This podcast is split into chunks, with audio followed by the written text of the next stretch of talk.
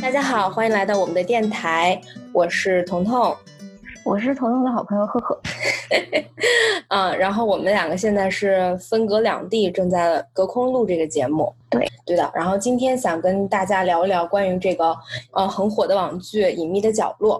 我跟赫赫呢，因为都是看了网剧，同时也读了小说，所以这期节目主要是想聊一聊这个改编方面的一些我们的看法吧。嗯，对，哎，赫赫，你觉得你是更喜欢小说还是这个网剧？呃，我肯定是更喜欢网剧，你呢？对我也是更喜欢网剧，但我的顺序是，其实我是先读的小说，后看的网剧。是吗？你什么时候看的小说呀？我是我当这个网剧出了以后，我反而先是读了这个原著，就紫禁城的这个原著《坏小孩》，我先是三天之内我就很快看完了这本书，然后才开始看的剧。嗯，那对它原著其实并不长，呃，因为我是先看的剧，后看的小说，所以、嗯所以我觉得大家体验肯定是完全不一样的。对，一般来说我是原著党，尤其是比如说我先看了小说，很多时候我都会觉得小说会更好。嗯，对，但是是这一次我看完剧，我是真的被剧惊艳到了，就是我能感到诚意满满。我认为这是一个非常近乎完美的改编，啊，当然这个剧也很好，但我并不觉得说这个剧是完美无瑕的。可是我觉得从改编的程度来说，他真的把这本小说的精髓全部抽出来，然后对给赋予它非常非常好的这个肉体，所以我觉得是一个对非常成功的一个改编。那你嗯是看完剧再去看小说，是一个什么感觉？最大的感觉就是书里的人物没有剧里那么丰满，嗯但是我可以理解他，就是他书这样创作的目的，其实因为他本身的角度是想写一个就是超高智商的学霸，嗯，嗯，反英雄主角。对，然后他其实书，我觉得他书里最大的目的是为了塑造这个孩子，以及这个孩子他是怎样走向黑暗面的黑暗这样一个对过对程。对但是呃，我觉得剧里它其实反倒把这个过程更为合理化了，然后嗯还让这个其他的配角变得更丰满了。对，因为小说大家都会说它是白夜行加上啊、呃那个叫什么恶意，就是东野圭吾的那嗯两本小说。读小说的时候，我能感觉到，就是这个朱朝阳，你你的你的心有的时候是根据这个朱朝阳这个小孩儿，包括那三个小孩儿，你是悬着的。因为坏小孩就真是如他就是像书名一样，就是坏小孩，全员恶人。可是隐秘的角落，它是告诉你每个人光明面还有另外一个隐秘的角落，所以我就觉得这个名字我也特别喜欢。对，嗯，每一个人都都变得更复杂了，然后但是其实也更合理了。对对，我们要不就一个个角色聊一下，比如说我好们那肯定就先是朱朝阳了呗。我觉得朱朝阳可能在小说里面或多或少会有作者自己的，他会把他自身投射到这个人物身上嘛，因为因为嗯会有从头到尾都会有一种，不能说是主角光环，但是绝对是因为他是主角，他是他是朱朝阳这个主角的视角，所以就会有从头到尾有那么一丢丢自恋的感觉。嗯，对，是有一点儿，尤其是他有那种他不符合这个年纪的那种聪明。嗯，这嗯个其实我倒是相信的，就是我觉得孩子并不像我们想象当中的那么单纯或者单纯，嗯，对，就是小孩儿其实他也是很复杂的，他他也有优点，有缺点，有有善有恶，然后。小孩儿的成长过程其实是一个学会成人的世界的规则，学会承担责任，然后进而去约束自己的恶这样一个过程。嗯，那我读小说，我的问题是，我觉得他变恶的那个那条线不是很明朗，就是你也不知道他为对什么就突然黑化了，你觉得也没有发生，就是他发生那些事，我觉得不足以让他黑化。就像对小啊说一开始，他那个同学欺负他，就包括他父亲不搭理他，他母亲不管他，可是你也没有觉得这些东西足够让一个小孩儿黑化成那个样子。是啊，这好像是每一个小孩儿都会有过的体验。对啊，那怎么你被对黑 吧？化了呢是，啊而且还你看他黑化的小说中黑化的一个转折点，就是他他爸爸那个老婆带着他的同父异母的妹妹欺负他，算是欺负吧，然后他就一个人、嗯他就黑化了。嗯，我觉得那个地方其实挺硬的，对，小说里面他好像是就是从爸爸不让他叫，不让他当着那个异异母妹妹叫爸爸的叫时爸候爸开始，他就他就开始就是埋下了仇恨父亲的种子，然后之后就是杀了妹妹啊，然后到最后想要杀爸爸这这样一个过程，但是这个这个确实发展的非常非常的快。对，我觉得其实也不是说他没有铺垫，但是问题其实就在于他、嗯、他把这个朱朝阳塑造成了他跟所有人都在对立的这样一个状态，就包括这个欺负他的女同学，然后他妈妈，然后他爸爸，所有人都一味的只是在施压，没有一个没有一个缓和，没有没有你来我往的这样，就是可能是本本身是关系很好的，然后变成关系很坏的，或者。或者两个人之间本身有冲突，然后你你在中间的过程当中，你觉得这个矛盾缓和了，但是冲突又变得更厉害了，没有这样转折，在在不断的在闹，在在撕，在扯，然后然后朱朝阳决定把他们都杀光光了。对啊，而且其实我觉得弑父的那块也挺扯的，他身边所有人都跟他说你不要这样做，包括他的两个小朋友，那个其实原著中那个叫丁浩和普普，还有还有张东升都在劝他，但他他其实弑父的理由也非常不充分，就是因为他爸爸偷录了那个他们的对话，然后他就觉得他彻底对他父亲死心了，然后所呃以这个我觉得。改编的特别特别成功，对我觉得真的特别成功。哎，我们说一下原著，你看原著其实它的黑嗯化过程，呃，当然当然原著有改变啊，就没有说它弑父这一块儿，但是你能看嗯到朱朝阳他在往黑化那个路程走，嗯、但是你就发现他身边的人都在推他一把。我觉得对，特别明显，其实是他妈妈，就网剧里改编的这个周春红这个角色，他妈妈。对，就是小说里面对于周春红这个角色基本上是没有什么描述的。就我对她唯一的印象就是她喜欢叫王瑶和那个朱晶晶什么什么大婊子、小婊子。 嗯，就就这是她唯一的一个，你觉得她是一个很泼辣的这么一个女性？那你别的对她平面的一个怨妇，对她是一个很平面的。可是改编的这个网剧里面就觉得这个人物丰富了很多。你看她非常的偏执，她为了孩子她可以什么都不要。你能理解，就是这个母亲对儿子施施加了多大的压力，导致这个儿子其实一直在被迫的接受这份沉甸甸的母爱。嗯，特别是就是他母亲跟他那个情人分手以后，然后我觉得他可能把他的那个就失败的那个恋爱恋爱情关系之后，他他的那个恋爱需求那种亲密关系的需求都转嫁到儿子身上，然后就变成一种很偏执的偏执。呃，控制着儿子的那样一个状态，对，就像喝牛奶的那段，每次那个牛奶那杯牛奶，但是这个其实就很合理的，就是推动了朱朝阳的黑化。对啊，不像书里面那一味的在给朱朝阳施压，就所有人所有人都是一个状态，然后再推着他往那个黑化的过程当中走，嗯、就太顺利了，太顺了。对啊，你就觉得你不黑化谁黑化？ 对对对，是你看。除了这个，就是他妈妈等于内部给他这个压力，他爸爸那条线的压力就是也是很明显的，就是他爸爸，啊呃，那个朱永平、王瑶和朱晶晶的那条线，三个人对他的那种漠视嘛，尤其是他父亲，嗯、就你你这个时候才能理解为什么这个小孩儿他会心里觉得不公平，他会做出那种比较冲动的举动，而且你后面知道他。等于他需要做更多的坏事来去弥补上一个冲动，其实就一切等于这个水，就像这个就是顺，真的是顺水推舟，这个船就是，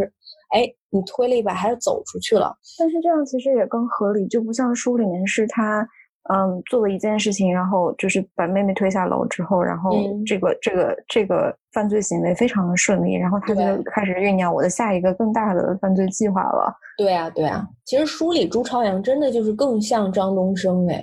因为书里张东太顺利了。对啊，书里的张东升就是，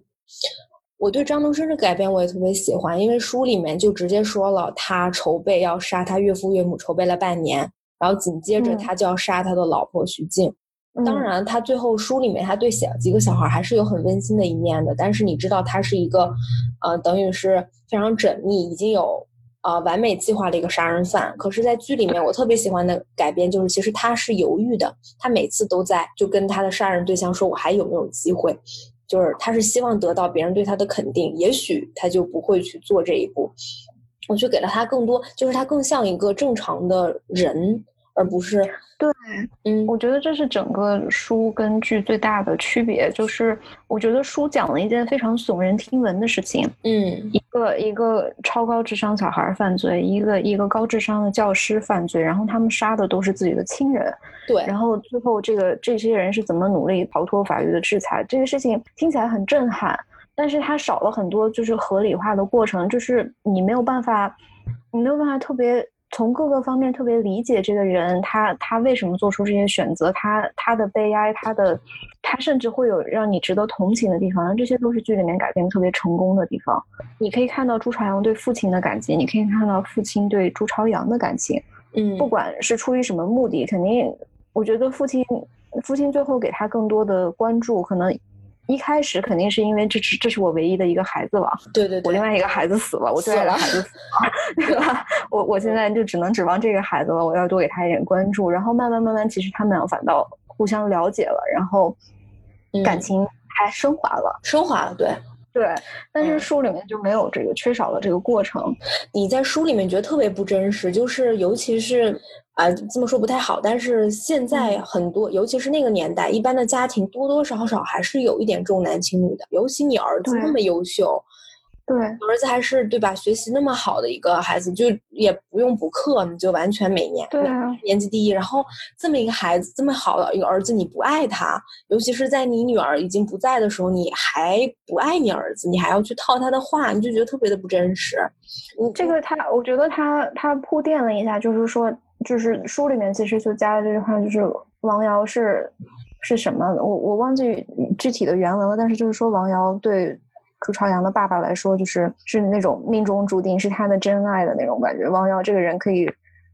呃，完完全全的占据他的， 对，占据他整个人对，但是这就很不合理。对啊，这个这就就是很不在合理啊。呃，是你可以，你可以真的很爱很爱你的第二个妻子，然后那为什么你的孩子死了以后，你你想到的第一件事情是，那我们再生一个就好了？对啊，对啊，而且是他特别不合理，是你很爱你第一第二任妻子，但这并不是，这并不与你爱你的儿子冲突啊。你当然可以，对啊其实我觉得电视剧里面表现的就很好，他确实很爱王瑶。不过后面王嗯瑶、那那个就李梦，哎，李梦演的真的特别好，就是那种疯疯癫嗯癫的状态。他也很爱他，但是他也觉得烦，他也想逃离那个家。是啊，感觉像在读一个那种案件报告嗯总结， 就很耸人听闻。但是你看完之后，你不会觉得啊，这个故事它会在你一直在你的脑子里面挥之不去，然后可能你要想它想很久很久，然后对再那想不啊会这件事情怎么样，那件事情怎么样，不会就读完就完了，完这是读完挺就完了。哦，嗯他把他把杀了，哇，好厉害，对，就完了。我觉得我读坏小孩的时候是赶快，为啥三天就读完了？就赶快想看个结果到底怎么样。我就是有一种，对纯把它当一个像侦探悬疑小说来看。当时看完就觉得哇，这个也太黑暗了吧！可是我觉得我可能不愿意看第二遍，因为它不禁读。我对特别他，嗯，嗯，你先说。我说我的，嗯，你你你说你那句你要说什么？哦，我就是想附和一下你。 对，因为我接着想说，剧里面网剧里面我最喜欢的两个人物，其实一个是周春红这个角色，还有另外一个就是这个朱永平的这个扮演者对，是张颂文老师和刘琳老师吧。刘琳对吧老。师。对的，对的。嗯，啊你你有看过就是剧的创作的采访吗？因为我没有，我没有怎么读采访或者嗯看采访。，我听了一下，我特别巧，我就是听了这两个老师来讲，来阐述这个角色，可以跟你分享一下。刘恋老师他在讲周春红这个角色，他非常理解周春红的偏执所在。可是嗯如果他作为一个外人，他很希望周春红能不要太在意儿子的感受，让儿子轻松一点。因为正是因为他的偏执，让自己很累，让孩子也非常累。这我也觉就得是儿子其实可能会希望他有一个新男朋友。对啊，我觉得是。其实我觉得你在剧里面，你看朱朝阳非常生气的那一幕，我认为他不是生气他妈妈有别的男朋友，我反而觉得他生气他妈妈在骗他，对就是没有告诉他。对，我相信儿子还是会理解祝福妈妈的，但是正是因为他，因为周春红里面他说他在儿子十八岁之前，他是绝对不考虑恋爱的，等于是他之前把这个主人拒绝了，那之嗯后这件事情暴露了以后，他再去跟主任示好，可是其实主任也很受伤啊，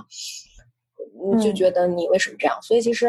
嗯，刘琳老师在阐述这个角色的时候，他首先，他非常感激这个角色。他在一篇，他在一个音频里面提到，他非常，他跟导演沟通非常好，然后包括跟制片人这个卢静，卢静女士，他就嗯觉得这个是个非常温暖的团队，而且大家都呃很努力、很仔细，所以他觉得在这个团队非常好。感觉好温馨啊，就好像他把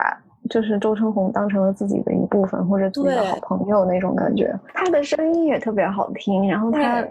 他有一个很独特的发声方式，对的，对好的，暖啊，特别暖。他说话也是，嗯我很喜欢听刘玲老师说话，他特嗯别温柔。对，特别温柔，然后一字一句的，他那个他是因为他说话很温柔嘛，就是声音不是说声音很轻，就是就嗯是感觉语调很软，嗯，然后他再再去演一个那样就是有点偏执、有点可怕的角色，就反而会形成一种特别有趣的化学反应。哎，而且虽然他是北京人，但是他他没有什么那种很浓的京腔，我特别喜欢这种没有。他是北京人啊，对，他是北，你你没有才想好到震吧？惊！哦我一直以为他是南方人，南方人对不对？没有，他是北京人，对对土对生土长的北京人，我一直以为他是就比如说上海人，南方人。。对，我也以为哦哦，有一个情节他提到了，就是你记不记得，呃，王阳在医院哭的那一场戏，就朱晶晶嗯死掉，呃，周春红带着朱朝阳去看，然后他在角落嗯里看到那个王瑶，王瑶没有哭嘛，就是整个人呆若木鸡的，就蹲坐在角落。他当时对就是从包里拿出一个纸，然后递给他。他他提到那个话，他说他跟导演商量，他觉得他当时不应该蹲下来，他就是应该那么站着递给他。递给他是因为同样作为母亲、作为女人，她很同情，也很理解王对瑶那种心情。但是她没有蹲下来，她是站着俯视的给，是因为他们两个毕竟不是朋友，而且是有一层敌对的关系。对，因为书里面这个这个点其实就是没有的，没有，那就是其实等于说是整个剧的创作团队把这件事情更完善、更合理了，也让这两个人物更丰满了。没错，没错。就说到嗯这个，嗯再接着说那个朱永平的扮演者张颂文老师。张颂文老师就是他在他的音频里面就说了很多他对朱永平这个角色的一些考虑，就比如说他说朱永平一开始出现是他们坐在一个麻将桌上打扑克牌，哦，对对对，在在水战场里面是吧？对对，因为其嗯实原著设计的是他们在打麻将，但是当时张颂文老师就提出不对，你这个场子效益这么好，可是你打麻将一圈儿要很长时间的，只有效嗯益不好的场子你才会一群人打麻将。但扑克牌就不一样，五可能打牌五分钟就结束了，所以他就觉得你这打麻将不合理，他们就现场换了这个扑克牌，就是他哦是，就是他是把这个角色吃透以后，他会去跟导演去讲，我觉得怎么怎么样。包括张颂文老师，他本身就是广广东人嘛，然后嗯他接到这个戏，他而且他是被临时。好像只有提前一个月左右才被临时通知到说要演这个角色，所以他接到了以后，他立刻去拍摄地那个广广州呃湛江市，湛江对，对对对，那个湛江，然后他提前去那里，去当地采风啊，去生活，去去跟当地人聊天，怎么样，去走这个街道，他想知道这个城市的一个啊、一个氛围。好认真啊！就是你是广东人，你还要去湛江采风对啊？呀、我的天呐哇！然后哦，他还说有一个细节，就是晚上他出去买夜宵，给王瑶跟朱晶晶，他去买夜宵，他不小心买了三份嘛，然后买了三份，他突然发现啊，怎么买了三份？然后他就坐在那个坐在街边，你记得他吃馄饨，嗯，到一半，咔嚓，突然一下，那个那个椅子晃了一下，你记得吗？那个桌子对呃对对差一点倒了一下。对，然后他一下子，嗯，那个表情好像就一下子人生垮了。然后这哦个是他说，其实当时他看到下面有一个桌子不平，有个洞，他故意把那个桌子移到那里，他想塑造一下，就这个男人平时，因为他不能对他的妻子表现他垮了，因为他妻子已经垮了，他不能垮，可是他一个人在那儿吃馄饨的时候，那一下就是那趔趄那一下，就表示这个人物其实已他当时已经垮了。哦，所以这个是也是他设计的。对他自己设计的，就这么一个哇东西，是不是特别牛？ 因为这这场戏就差点把我看哭了， 哦，对啊，呃，非常非常动人。我对他就是吃馄饨那场戏印象特别深刻，因为我当时我本来在玩手机，一个非常坏的习惯是在看呃节奏比较慢一点的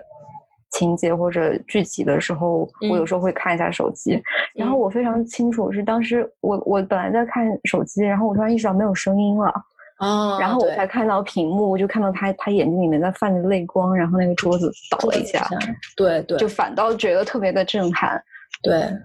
但是真的我我之后又倒回去，就把这个整个这一段前因后果都看了一遍，因为因为前面我才发意识到我错过了很多。嗯嗯，其实这一点你不觉得？就像很多人说，这是一部非常有电影感的电视剧。我觉得就是对因为这个有很多，就像你看一般的电视剧，你是很少看到五分钟之内没有对白或者没有音乐，就是那种纯演的。对对对，这只有在对电影里面能看到。电视剧一般都是大量的台词啊，哔哔吧哔哔吧，各种中景切来切去，但是都是两个人在不停的对说。那对这部剧里面就有很多这种瞬间，就比如说像朱永平你说的吃馄饨这个细节，他没说一句话啊，两三分钟之嗯内他就在那儿吃，然后那那一下啊，那你说电影感哪儿来？我觉得这就是一个电影就是感这的样体来现的。。因为你有这么好的演员，你一定要给他 发挥的空间，就不像那样一直只是在读剧本的那样一个对状态。还有，呃你说到这个，我还想到那个朱春平吃那个橘子的那场戏，啊哇塞，那哦那对，个那个真的，那个就是我隔着屏幕，我都能感觉到那个橘子有多酸，嗯，就咽不下去咽的不，下去。然后你能听到它那个硬往下咽，嗯，然后眼睛已经泛着泪花，然后最后是啊，主人我走了，别送了，什么之类的。而且还特别有层次，就是你可以看到他他的状态的变嗯化，他他是怎么接收这个消息的，然后他他在想我要怎么怎么去应对，怎么然后应最后他对做了一个决定，然后他就转身就走了，对但这个全程没有说一句话，对，就是吃了几瓣橘子。啊然后下一幕我记得切到他回家晚上，他就能听没有看到他哭，但是你听到了哭声。真的很厉害，对啊，就一一切不言而喻，就是这个角色的不容易。对，所以这两个角色是我还呃，我觉得改编的特别特别好的两个角色。还有个角嗯色，那个、我其实挺挺想知道你的想法，就是老陈，王景春老师的那个角色。嗯，我我觉得，我觉得他给那个，因为通过老陈加入老陈这个角色，以及他跟就是剧里面颜良这个人物，就是对应书里丁浩这个人物，对，他们俩之间的这个关系，让颜良这个人物丰满了很多。没错，因为书里面其实丁浩没有多大用处，然后也天天打游戏。挺无聊的，对，哦然后就是负责贡献了很多非常尴尬、一点儿也不好笑的笑点。他通过这个老陈和这个颜良父亲这这两个人这两段关系让，让这个就是这三个小孩儿真的变得非常的势均力敌，每一对个小孩儿都很可爱，然后都有自己的问题，都有自己的想法，有自己的闪光点。然后这这三个人物其实现在都都变得非常丰满了。对对对对，因为我对老陈这个人物，其实我一开始看是有那么一点点不能接受的，是因为嗯我觉得这个问题可能也是我对这部网剧算算我吹毛求疵吧，我认为一 个比较大的问题就是你嗯说整部片子它发生在这么一个广东小小城湛江，就是它不是深圳，如果它是深圳，也许我能理解，就是有很多北方人嘛，啊、对，可是你看，咱们剧除了张颂文老师是广广东人，剩下都是基本上一口比较流利的北方话。 嗯， 对，所以其实老陈一出现，我是个人开始有一点不太能接受，因为这有点怪，嗯，对，因因为为太北方了。对啊，尤其是如果别人北方，可能我就还好，但是他北方，我觉得不是特别幸福，是因为他是当地的片儿警，这个对很重要。因为片儿警就就据我所了解，基本上都是当地人，因为你不是当地人，你不了解这个社区环境，你是没有办法当这个片儿警的。对啊，你根本跟人都没有办法沟通。对，然后你就觉得他跟他老伴儿是一口非常流利的北方话，他他在剧里面就很努力的找补了这一点，就是他让老陈一直在看广东话的电视节目，你知对道吗？对对对对对对，这倒是暗示他是他是他是懂广东话，他只是不愿意说啊而已。不会说对，知道，我听广东的朋友说，就是他们那边在呃，当然不是那个年代，就是可能是嗯在二零一零年以后吧，就是嗯，大家都努力的在学好普通话。普通话，他说他会有他会有就是广东本地的朋友，嗯，就是两个人在用普通话说，然后说到一半卡壳了，就不知道该怎么讲的时候，再说一句广普东通话，话然后另外一个人再给他教哦这个东西广东用普通话要怎么讲，然后他们再接着啊往下聊这样。哦，但这个对其实这是一个更更现代的事情，就不太符合这个那个剧里面年代设对定的吧时间背景对，嗯，对，哎，说到口音问题，哎呀，我又不得不赞颂一下咱们的张颂文老师，我的我我的新男神呀、好 啊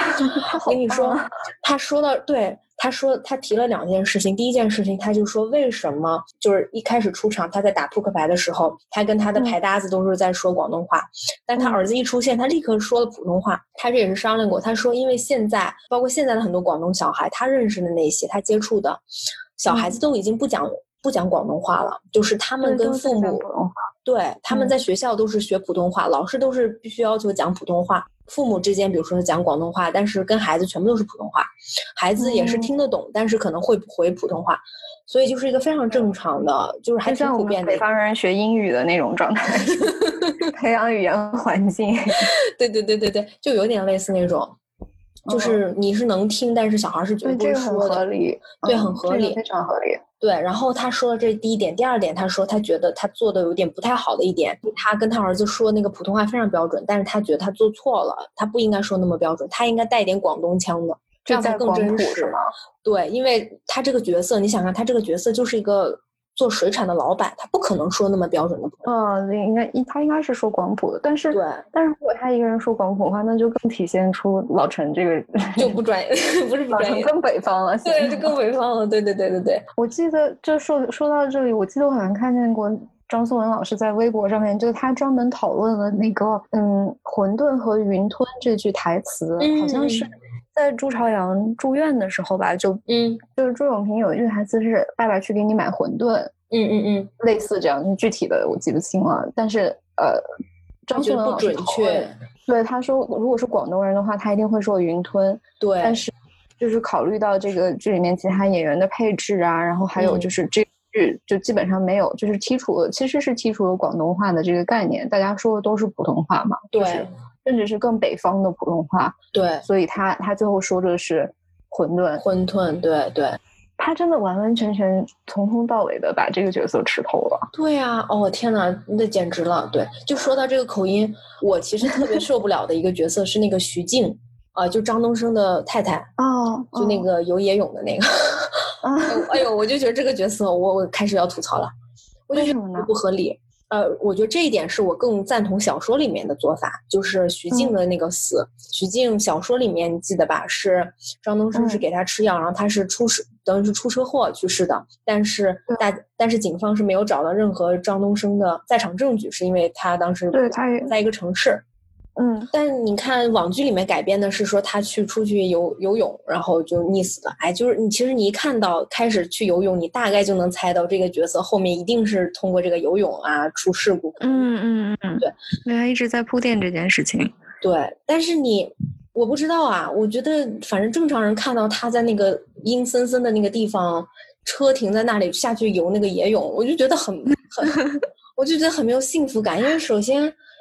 首先，你就算室外游泳，你不是这样游的，你一定是找那种，对吧？就是比较安全的一个地方。那个地方一看就不像是一个正常的游游泳的一个地方。那个地方看起来像你会就是在在路边命案的拉飘过来尸体的那 种。对呀、啊、对呀、啊，而且他三番五次去那个地方游，我我觉得那个那个场景让我看的就是不安全啊。那个地方就是我觉得可能是因为画面很美吧，就是看起来不是说美，就是。它是有美感，然后它也有你你想要的那种悬疑，甚至有点恐怖的氛围。嗯、但是很奇怪，因为只有他一辆车，然后只有他一个人对。对，他是怎么下去？他直接跳下去吗？我的天呐！而且应该是直接跳吧。我的天呐，那真的，哎呦，我的天呐！反正很奇怪，特别奇怪。哎呦，我我受不了。我觉得那个地方我真的是看了几次还受不了。而且你记得他们说那个徐静一家人是当地人。哦然后张东升是等于是入赘来到这个城市，放弃了其他城市的生活，结果那个徐静一张口，我的天呐，那个金骗子，那啊就是一开始他们家里面是吃饭，姑姑还是对一家人都是广东话，广东话就是都是广普，然后只有他和他父母 说的是普通话。对，我就觉得，如果是这样子的话，可能徐静这个角色能不能就稍微找一个呃当地当地一点的人。那那就是不是是有对比才会没有对比就没有伤害，嗯、因为因为张颂文老师做的太全面了，太全面了，对，就会暴露其他的一些问题、 嗯。对，所以其实我觉得这个，因为后面我有看导演辛爽他说，他特别希望拍一部在南方小城，像广东小城的一个故事，嗯那种阴雨，嗯然后呃很湿润、很潮湿的感觉，我觉得这个想法特别好。那就是，嗯，当然了，嗯，其实这也涉及到另外一个问题，你没有觉得我们现在很多的比较好的演员还是以北活动中心好像还是以北方为主，都在都在北京嘛，对大，部呃所分以对，所以其实很多很优秀的南方演员，他们也不得不去学习北京话、儿化音，然后怎么样的。嗯，就这是一个问题，就是南方演员其实说，呃，北方口音的普通话都说的很好，但是对北方演员就没有去没有做这方面的尝试。没像错之前什么拍在上海的电视剧，然后大家都说一口京腔，对，很奇 怪。就是特别奇怪，对， 所以也算是就我觉得吹毛求疵一点啊。哦，还有一点觉得有一点点我不是特别能信服的是关于那三个小朋友，嗯就颜良、普普和那个朱朝阳，因为小说里面你记得颜良这个角色跟普普，其实他们两个没有那么好， 对，他们两个是一种绑定，就是他们两个有一个共同的目标，是因为他们俩都不能回福利院，所以他们的那嗯个友谊并不是那么牢固。就不是一般小朋友的那种友谊，就像我跟我发小那种感觉，他们对俩是有点江湖 对对对对对对，黑帮的那种感觉。他们像两个共生体，因为如果一个人走了，另外一个人也会被送回去，所以他们两个是，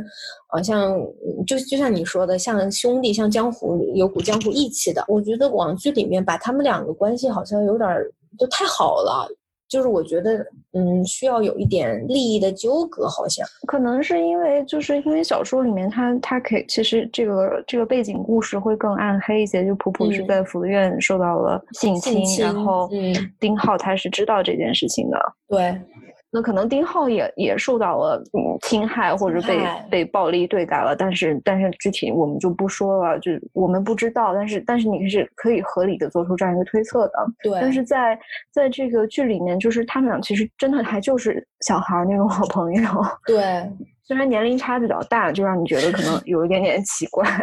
就是对这我个，嗯对你一个是年龄差大，另外一个我我会觉得后面我有点疑问的是，因为因为从头到尾都是颜良觉得他要去凑满这三十万帮普普的弟弟凑三十万这件事情，应该照理来说还是普普更迫切一点。对他俩的那个成长背景，就在福利院长大，然后可能会受别人受人欺凌、欺受人负侵犯，他们俩这个结伴，然后做就是做朋友也好，或者结伴或者互相帮忙，这个这个动机嗯肯定是更会需要更丛林社会一点，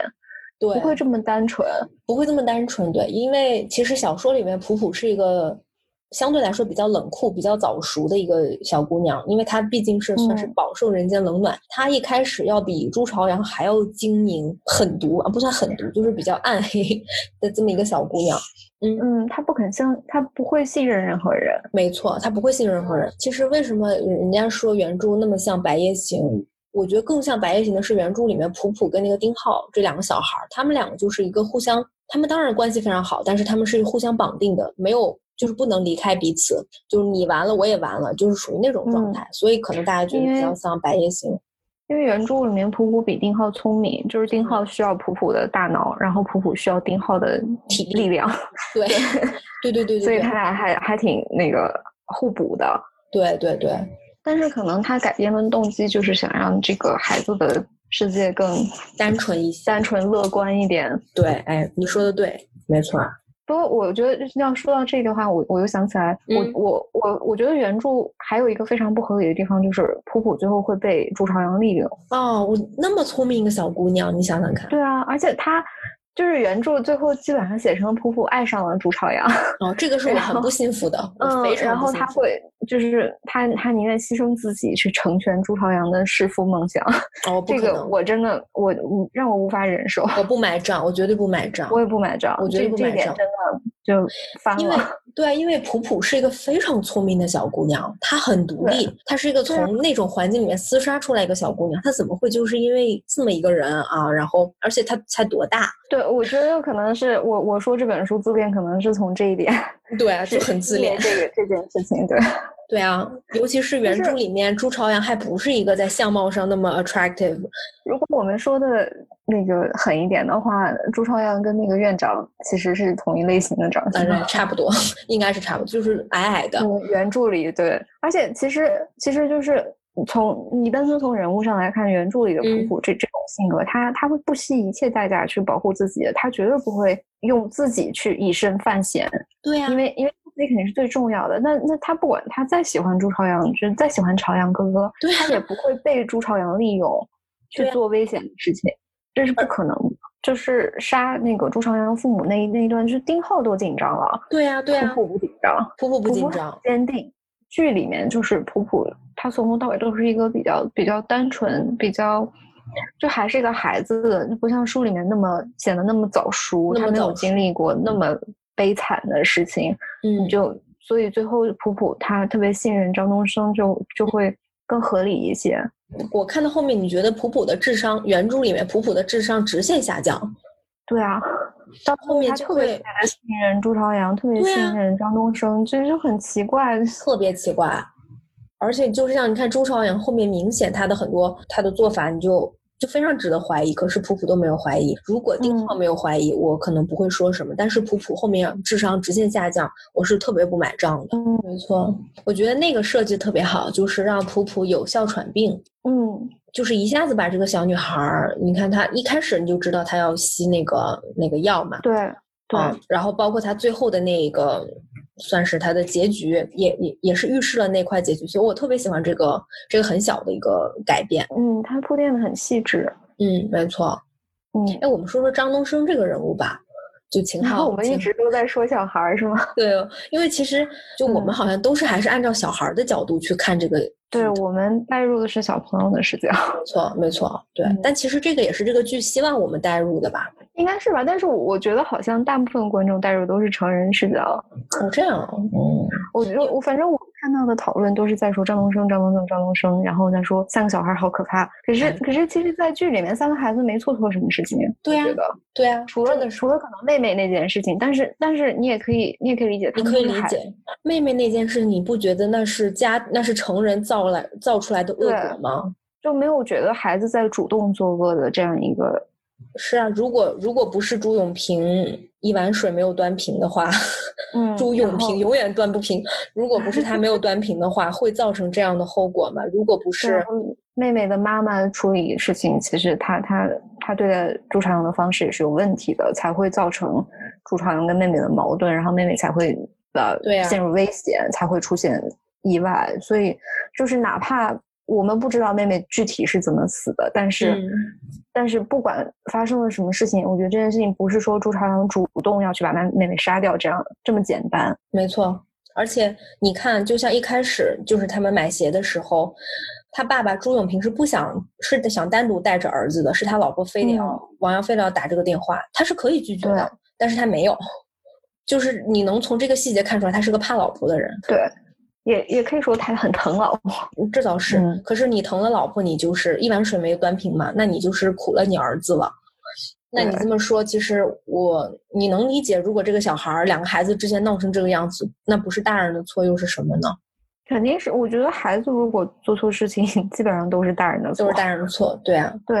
你像你像剧里面这个普普和颜良，其实其实他们俩真的从头到尾没有做过任何有问题的事情，对啊，就是从福利院逃出来，因为他们因为小孩嘛，你没有办法，你你弟弟生病了，然后没有钱，弟嗯弟养父母没有钱，那他能想到的就是只能我我来解决这个问逃题，出没有来任何人可以帮助他。对，没错，因为他们没有一开始就要要三十万，他们是后面才想到这件事情的。而且，而且他觉得他做的是一件正义的事情，因为我是问杀人犯要三十万，对啊，我是在替天行道，等于是就是就是小朋友那个很简单的那个思路。对，而且哦，我特别喜欢网剧的改编，书里面你记得吗？是普普直接开始说我们要去威胁他，我们要去狮子大开口，嗯记得吗？可是网剧对里面一开始说他们写了风景高兴，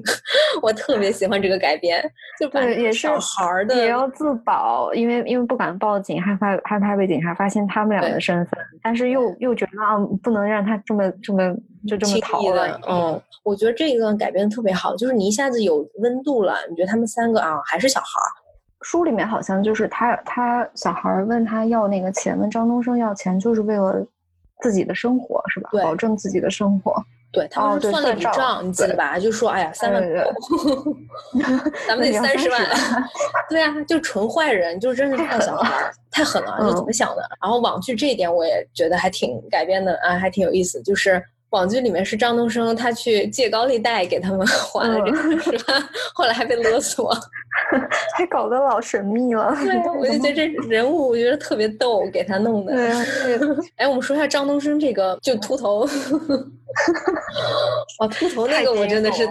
太惊悚，我的天呐，嗯，对，非常合理。对他，对网剧真的给张东升这个人物添加了很多非常精彩的细节。嗯，他就让他变成了今年最火的仔。 呃，对我天呐，真的是。还有那个大家不是特别喜欢各种分析嘛？你记得有一幕就是在电梯里面，他把那个小孩吓哭了。嗯。呃，但是有人就猜测，哎，那他怎么把那小孩吓哭了？怎么吓哭这种事情还要推测吗？对呀、啊，哎呀，就网友好厉害啊！其中有个网友就说，他说从那个电梯什么十一楼到十三楼中间只有两层楼，平均一层楼两秒的话，那张东升只有一种方法吓哭这小孩，就是咵的一下把自己的那个 假头套掀起来，小孩就吓哭了。 然后再给带回去，好厉 害、啊！就你足以了解，你就足以可知这个假头套这个事儿有多么震撼。嗯、就再说回《隐秘的角落》为什么这么火，大家现在这么多分析，包括有一些很多人说他们过度解读啊，很多那个细节、嗯、有两个原因吧。我觉得，一是因为最近确实疫情期间没有太多的新作品上映，而且影院也都没有开。我觉得第二个是因为太久太久太久没有这么制作比较精良的网剧了。虽然之前也有什么《白夜追凶》啊、那个《无证之罪》这种，但是也相对来说还是比较少数能有这么情节这么紧凑啊、嗯嗯，演员也都在线的好剧集了。所以其实大家比较兴奋，然后会去解读。对，我觉得他就我了解到的有限的背景知识，我觉得好像这个剧组创作环境是非常良性的，就是大家的目标很一致，都是想要、嗯、想要整就是完善这个故事，然后把每一个、嗯、呃每就是处理好每一个细节。那他的这个他们的这个努力真的没有白费，就是大家可以看得见，观众可以看得见，这点其实挺感人的。没错，没错。嗯，我了解一下这个背景，我不知道你，我我可以跟你聊一下。嗯，就是这一部剧的制片人是一个女性，叫做卢静。然后她呢是之前《无证之罪》的执行制片人，啊、呃，也是因为那部剧，她把《无证之罪》的很多，比如说什么美术指导啊、摄影指导，就是一系列比较强的班底，她、嗯、也带进了这个剧、嗯，所以他们其实合作的比较默契。《隐秘的角落》是导演辛爽的第一部长篇网剧，他之前好像只拍过那个《幻乐之城》里面的那个短片。辛爽导演是一个原来是一个音乐人是吗？ 对对对，他是个摇滚乐队的。好有才华、啊，对对，哎，所以你没发现这个剧的音乐特别好吗？ 音乐很好啊，就每一集都有惊喜，就有一种开空调开的很低的那种感觉。 对，就是那个你容易、嗯、冷风阵阵的哦，就是每一个细节他都他都照顾到了。没错，没错。哦，嗯、然后作为其实我们可以聊聊编剧，因为我也了解一下这个剧吧，其实有四个编剧，就是它是有个编剧团队的。就是啊来给我科普一下，对，可以给你科普， 对对，我成为编剧科普。就是这个剧其实是在二零一八年的时候就已经爱奇艺就已经把这个版权买下来了，就是这个原、哦、原著《坏小孩》买下来了，所以卢金开始找了第一个编剧，第一个入组的编剧叫做孙浩洋。然后说这个孙浩洋呢，他本身就是紫禁城的忠实粉丝，他也读过这个书。然后他做的事情呢，嗯、就是他把原著中最精彩的这个人物和一些故事桥段给保留了下来。嗯，所以他就是这就是他一个主要的工作。后面当这个剧慢慢进入制作阶段的时候，是又加入了另外三个编剧。第一个编剧呢叫做那个乔卡卡西，他是来自好莱坞，他之前是那个《纸牌屋》的编剧团队之一。嗯，然后这个美国编剧呢，他是比较了解这个网算是美剧的一个制作流程，所以当时他相当于是一个剧本医生，他是给两条故事线，oh, okay. 一个故事线呢就是着重讲这三个小孩的成长和他们的家庭情感，啊、呃嗯，这选择这一条路呢，就是你的剧就会节奏相对来说比较慢，观众门槛也比较高。第二种方法就是把它做成一个悬疑剧，这样的话就是快节奏强情节。所以当时卢静直接选择了第一种、嗯，就是要慢慢的要讲述这个三个小孩的成长。所以等于是这个卡卡西编剧把这个故事十二集这个大框架啊、呃、固定的比较好，就是按照美剧的方法改编出来的。嗯，对，因为它每一集结束的那个结尾的构思其实非常的美剧化，这其实也是源自于美剧的那一个模式，其实能看出来啊。嗯，是美剧的那个创作习惯。对对，第三个编剧呢叫做胡坤，然后他是卢靖的大师哥，也是认识的人。然后这个这个胡坤先生呢是一个好像年纪稍微大一点吧，有比较丰富的人生经历。他算是剧本策划，然后他加了很多具体人物的细节，尤其是像朱广平跟颜良爸爸的那些细节，你能看就是比较男性的那些，还有像老陈这几个角色。父子关系的这种对体验，然后最后一个编剧呢是整部剧的第一编剧，也是最算是最重要的编剧吧。他是负责整个剧本的故事和人物，他也参与了每一个人物的具体塑造。她是一个女性，叫做潘依然。我看了照片还特别美的一个小姐姐。然后这个潘依然小姐姐，她是在写作的过程中，当时还生了孩子，所以哇她哦，好厉害。对，这个强度哈，这高强度。嗯 所以他比较厉害的一点就是他把那几个女性角色的一些细节做的比较丰满，就比如像周春嗯红让儿子喝牛奶的那些片段啊，还有像王瑶的一些细节。所以其实有这么四个编剧的加持，你想想看，四个编剧各司其嗯职，所以才啊，所以才这么完整。真的，对每一个人都添加了，而且都是完全不同的视角。没错，没错，所以我很期待这个团队继续还会做另外的作品，因为如果是这样的话，我会相信他这个团队一定会做的非常棒。嗯，因为你可以感觉到他们真的目标真的很一致，就是要把这个故事讲好，对，嗯，从各个角度来说讲好。很多人就是觉得这个网剧非常厉害的，就是它的电影电影感。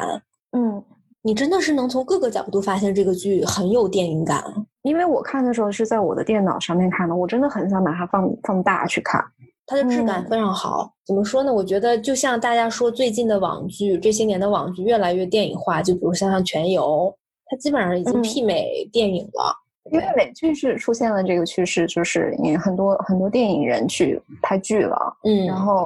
呃，包括包括导演、编剧、摄嗯影、演员，他们都就是开始尝试剧的创作了。没我错觉，得这个好像是在就是是流媒体平台推出以后，还是嗯，呃，也是慢慢的话，你看像。现在之后，我们好像大概能看到很多一级的导演，像张艺谋他们，好像很快都要推出他们的流媒体剧了。但是早在嗯这些导演之前，你看像比较好的电影演员，像秦昊，像那个嗯，啊，潘粤明，潘粤明不算电影的，但是也算非常优秀的那个演员，是他们演都开呃员对，对他们已经开始试水这个网剧啊，包括前一阵子哎那个，嗯，鬼吹灯嘛是，就是你看有那个张雨绮啊什么的，就是这些这些明星之前他们都对，是张雨绮其实电影咖嘛，对算是算是电影咖嘛，星爷的那种电影咖，就大家大家嗯现在已经都开始关注网剧这些了啊，那其实如果就是如果能吸引更多的非常优秀的导演和编剧去进行网剧创作，其实对我们观众来说是很好是的，对啊，嗯，是很好事儿。因为我觉得美国它这个尝试其实是很成功的，嗯就是因为他他们他们那个电影人去做网剧，其实已经有好几年的时间了吧，没很多错年没的时错间了。然后出了很多，他那那个剧叫什么？就是限定剧吧，应该是很就是短剧。然后其实哦因为它的那个时长，限定剧的时长其实比电影会更长一些，反倒给很多人更多的发挥空间了。嗯对，嗯，那个故事可以讲得更细，可以更，但没是错。节奏很快，很精彩。没错，没错。其实你不觉得现在的很多网剧之所以特别好看，是因为它融合了电影跟电视的优点。就对，嗯，就比如说这么说吧，我们我们一般说电视剧就是需要大量台词来去这个填充啊、嗯嗯。然后包括镜头切换也是相对比较单一，都是那种中景。可是电嗯视剧的一个特别好的优势，就是因为它时长比较长，所以它能把这个叙事交代的非常清楚，尤其是这对个人物的性格变化啊什么，它能呃刻画的更仔细。但你说对电影的好处呢，是我觉得电影就是像我们之前说，它是个视听语言，它的镜嗯头、音音乐啊、光影、剪辑这些东西，就是台词只是众多的表演方式之一。但是它的缺点可能就是因为篇幅的原因嘛，就只能限制于几个事件或者几个人物。我觉得就以咱们这个《隐秘的角落》来说，它十二集既有电视剧的这个长度能把每个角色就说清楚，它又有这种对电影感，就是有的有对好几个镜头，你看它其实没有，就像我们刚才说《吃魂》的那个镜头，它没有什么台词，它用这个表演啊，包括它用这种光影，让你感觉到这个人物的变化。对，它发挥了两种形形式、两种媒体形式的最大的优点，优然后把它点结合在一起了。如果以后能有更好的环境来观看这种，我觉得它不能完全小孩网剧了，因为网剧也有那种很长的、很很慢的，真的是纯电视纯剧，电但是拿嗯到网上播放的那种，应该是、嗯，有应该说是短剧或者。限定应该剧有一对，应该有一个专门的词来归纳这一对类，就是它讲的是一个不是那么长的故事，但是嗯它讲的很丰富，就比电影要更丰富、更细致，让人嗯每一个人物都能有发挥的空间。但是它是用那个电影的视听语言去讲。没如错，果有一个特别好的观影环境，像电影院那种观影环境对对， 来看这样的剧，其实还还挺精彩的。没错，就我就特别希望能在大荧幕上看《全游》，真的对，但是《全游》第八季太 黑了，哦，太黑了，那那那真看不清楚，那就对前面几季第吧八。季得重拍。 第八季得重拍，我第要不他嗯把重、就真的第八季全重拍得了。哎，就说一说到这事儿就生气，说到这事儿就生气，我们我们下次可以有一期专门聊这个，特别烦人。慢慢吐槽第八季，就对像《隐秘的角落》，它这个它的那个画面，它那个音乐，其实真嗯的要是、要是在一个音响系统特别好，然后吹着冷风，哦，对然后，特别然后好，屏幕很大的那个环境里面看，就特别有感觉。没错没错。哎，你说到这个，我就想到其中一场戏，我当时看的时候，我就觉得这个在电影院上看就绝了。嗯、我忘了第几集，就大概那一集是张东升要去呃图书馆跟那三个小孩做交易，然后颜良跟朱朝阳是在二楼。嗯，你记得那场戏是就是张东升直接走进来，他先看到普普，普普在一楼在那儿假装看书，然后普普看到哦张东升以后就是指了指楼上，然后他就上嗯去了。上去了以后没多久，那个叶警官带着他女儿来，嗯然后当时你看普普特别害怕嘛，然后他就不知道怎么办，然后后面他就是拿了本书往外跑，触响那个警报器，嗯，然后他还站在门口等什么叶警官出来，怎么样就那一系列，你就发现那个运镜的角度，他就是没有那那段话其实没有说话，尤其像普普，他完全就是靠镜头把这几个人物的那嗯表种演紧张感，给你那种 tension 把你展现出来。我觉得那个就特别适合在大荧幕上看，嗯你，能看到这一角和那一角。对对对，它因为电视剧很少会给你一个很大的视角，让你看清整个环境，就包括像这个这部剧里面，它有很多那个空镜头，然后你去看那个湛江老城斜斜斜的街道，然后那些小那种旧楼跟远处那个高楼的那个对比，这这嗯种、这种空镜都很少见，在很电少视见，就是他给那些空镜是让你，其实让你了解这个小城。嗯，让你进入那个环境，环然境后然后你就会觉得这里面发生的这个事情，你像是一个偷窥者， 一直在跟踪着他 们。对对对， 嗯，他把对他把湛江也拍得很美。特别想我去还特别看看。嗯，我特别喜欢那个三个小朋友去老陈家偷相机的那个对对对对对，嗯。那个那个房子那个树，然后他们待在那个他们在房顶上，那嗯那个那个整个那个环境就是怎么说，想起我们的童年吧，可能。嗯 嗯，对对嗯对，因为我们对嗯我们跟那两个大一点的小孩儿可能年纪差不多，他把那个年代感营造的特别好。没错然，后，然后这几个小孩儿的那个他的那个站位的那个关系也交代的很清楚，然后就对就在，而且是那种阳光明媚、绿树葱葱的环境里面，嗯但是你不觉得很紧张？他而且他不是硬突出来的紧张感，不是说硬去加音乐或者加音效，嗯，或者用用很奇怪的，它它那个画面特别的阳光，特别对暖，但是那个嗯紧张感是内在的，就是你可以感觉得到。嗯，就是他们因为有一个 mission，他们有个任务，然后嗯在那边、嗯对，就特别自然。然后包括那三个小孩最后跑出来啊，特别开心那个啊，就对是啊，所以剧比书更成功的地方就是在这里，就是你可以不断的去追寻这些细节，不断的回忆，然后每一个嗯细节都让你觉得有很多值得品味的地方，没然后错你，那你就可以沉浸在这个故事里面，你可以再反复的观看，然后你。最后还自己一个人的时候，还会无限感慨啊！他们就是他们当时干了这件事情，然后后面发嗯生了这件事情，然后结果就这么美好的一瞬间，然后之后又发生了很悲剧的事情。但是书就是就非常的耸人听闻，然后就完了。嗯，没错你，不会再去回味它。对，所以我们还是没有说这样那个谁，张东升是吗？ 哦，对，好像没说。哎，我不知道为什么，我好像真的没，我我觉得提到别的角色，我能说很多，但是好像真提到张东升，我一点儿 一点儿想说他的欲望都没有，就觉得真的对挺好，演的不错。嗯他每一场戏都演的很到位。哎，我们忘忘我们忘夸李梦了，李梦真的好美啊！哦，李梦真的好美。我嗯特别李梦全程高能， 对，李梦这个角色真的让你看的就是牙痒痒，但是后面你又很难替她难过，就是嗯演的非常棒。你想她一个九二年的，算是小花吧，然后也没有嗯经历过结婚生子，但是她能把演母亲的那种一个比较年轻、有一点任性的母亲那种歇斯对底里和那种那种，其实你看后面她弟弟做错事，她是很内疚，她是怕她丈夫的，她跟她丈夫对之前之前她是高高在上那个，后面他们两个两个之间有一个呃权对力这两个人的对的调，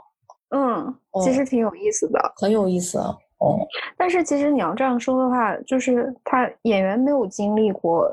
没有经历过的人生体验，那他要在剧里面或者要在电影里面去表演出来，这个其实是演员的一个 很基本的事情，就是他他应该具备的基本技能。但是，只是我们嗯可现能在、对很多特别嗯。很多吸引了很多注意力的演员，可能他在做这些事情上面可能会有点点欠缺，反倒让我们都觉得能做到这件事情的演员其实蛮难得的。嗯能做到，并且做的真的非常棒，嗯，嗯还是现在还是比较少见的，尤其是小花。对，就像对，所以这个剧真的全员都非常非常的嗯，精彩，所有的演员都很棒。就觉得这是一个。嗯，天时地利人和的这么一幅作品吧，在一个非常算是一个比较特殊的时候，啊、对特殊的一个平台，啊，对就是咱们这迷就这个就是爱奇艺这个迷雾剧场，然后一个特殊的也非常有非常有运气的这么一个一个团队，近乎于完美的改编，我认为，嗯，就谢谢他们吧，很精彩，对，真的我们特别我感们谢，真的是我们是得 利者。对对啊，让我们也让我们看到了嗯国产网剧的另外一种可能，我最想说的一件事情，其实是不是最想说，就是嗯我想到的一件事情是，说、嗯，我看很多人对这个剧的评论是说它就是能够比肩美剧或者英剧，嗯我觉得这是一个怎么说是一个伪命题。嗯，美剧和英剧也是有好有 坏的，啊对吧？对，我们嗯能看到，特别是我们在国内的观众能能接触到的，肯定是最优秀的美剧和英剧。没错，但是嗯没我错觉得，首先是我们不需要任何一个作品不需要去想要去比肩美剧或者英剧，因为、因嗯为任何一个国家的影视作品都是有好有坏有好有的坏，没错，另外一点是，美剧跟英剧那些特别优秀的作品，能够能够传播到我们这边，能让我们接触到的作品，嗯它优秀是因为它有它自己的特色，它把它嗯每一嗯个、每一个每一件事情都做得很好，然后它还有自己的风格，就是美剧跟英剧是两种截然不同的风格。嗯哼很多人，大家很多人就是这会中间会有一个鄙视链，但是其实哪种风格更好，真的说不准。嗯，没错，就是就嗯，你接着说，就是所以，一个是我觉得没有必要，没有必要说一定要把美剧和英剧说的那么好；一个是我觉得没有必要去比肩，